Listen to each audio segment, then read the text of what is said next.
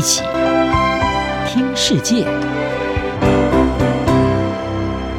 欢迎来到一起听世界，请听一下中央广播电台的国际专题报道。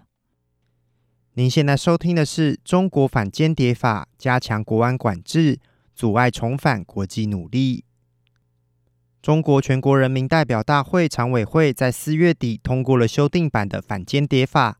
这是二零一四年这项法律颁布以来首次重大更新。新的修订将限制传输任何与国家安全有关的内容，并扩大了间谍活动的定义，把投靠间谍组织及其代理人，以及针对国家机关、涉密单位或关键通讯基础设施的网络攻击纳入其中。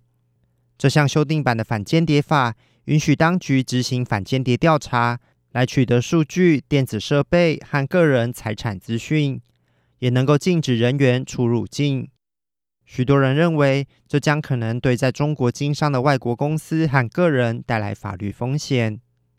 旅美中国法律学者滕彪接受美国之音访问时指出，这项修正案反映出北京深切担忧外国人在中国煽动颜色革命。或支持民主的民众起义，而该法也将实质上导致对异议者、民运人士和公民团体的进一步打压。颜色革命是指一九八零到两千一零年代在中亚和东欧等国发生，以颜色或花朵命名的和平非暴力抗议活动。路透社分析指出，在去年年底解除防疫限制措施后，中国开始推动与世界重新接轨，但是，包含反间谍法的修正，中国近来一连串看似矛盾的外交和商业举动，也让其动机受到质疑。这些举动包含中国与发动侵略的俄罗斯举行会谈，具有推动乌克兰的和平；中国张开双臂欢迎西方领导人来访，却同时升级台湾的紧张局势，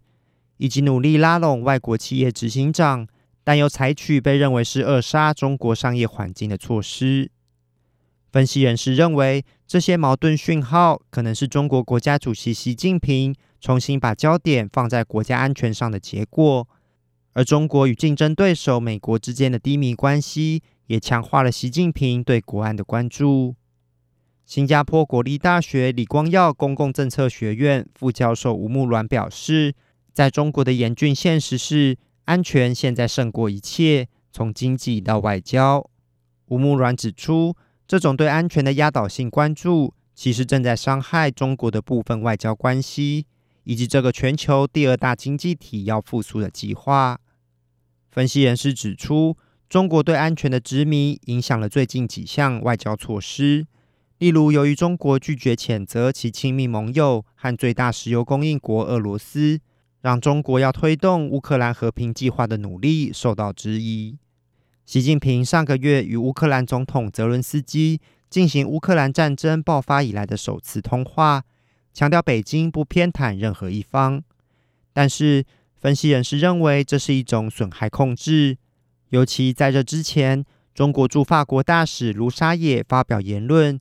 质疑前苏联国家包括乌克兰在内的主权地位，引发轩然大波。另一方面，分析人士也认为，中国推动乌克兰和平计划，实际上与中国和美国的竞争有关。美国克拉克大学政治学副教授巴特勒表示，中国把乌克兰视为是检验美国是否会对台湾展现类似决心的试金石。巴特勒说，习近平特别关注的是衡量美国在多大程度上会或不会去捍卫乌克兰的主权不受俄罗斯的侵略。同时，公开将中国定位为清醒的理性声音，并将美国定位为多管闲事的侵略者。在经济方面，中国因为严厉防疫措施的打击，去年经济成长仅百分之三，创下近五十年来新低。为了加速经济复苏，中国当局不断声称要重新吸引外国投资，但中国当局近期对外资的一系列举动，却传递出相反的讯号。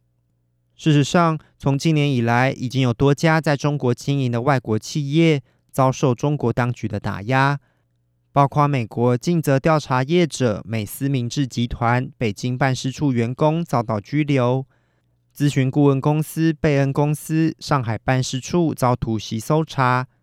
日本安斯泰来制药公司的员工因为被控从事间谍活动而被逮捕。就连美国晶片制造商美光科技也面临中国当局的国家安全调查。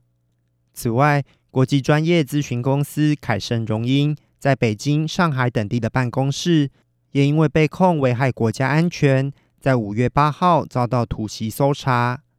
一些外国官员和企业已经把中国的这些举动视为一种警讯。美国商会并发出警告，外企在中国经商的不确定性和风险已经增加。尽管中国近来推动更多经济和外交上的国际往来，并力图拓展在全球舞台上的影响力，但中国当局对自身利益和国家安全的关注，不仅凸显出中国政策的自相矛盾，并且可能会适得其反。以上专题由郑锦茂编辑播报，谢谢收听。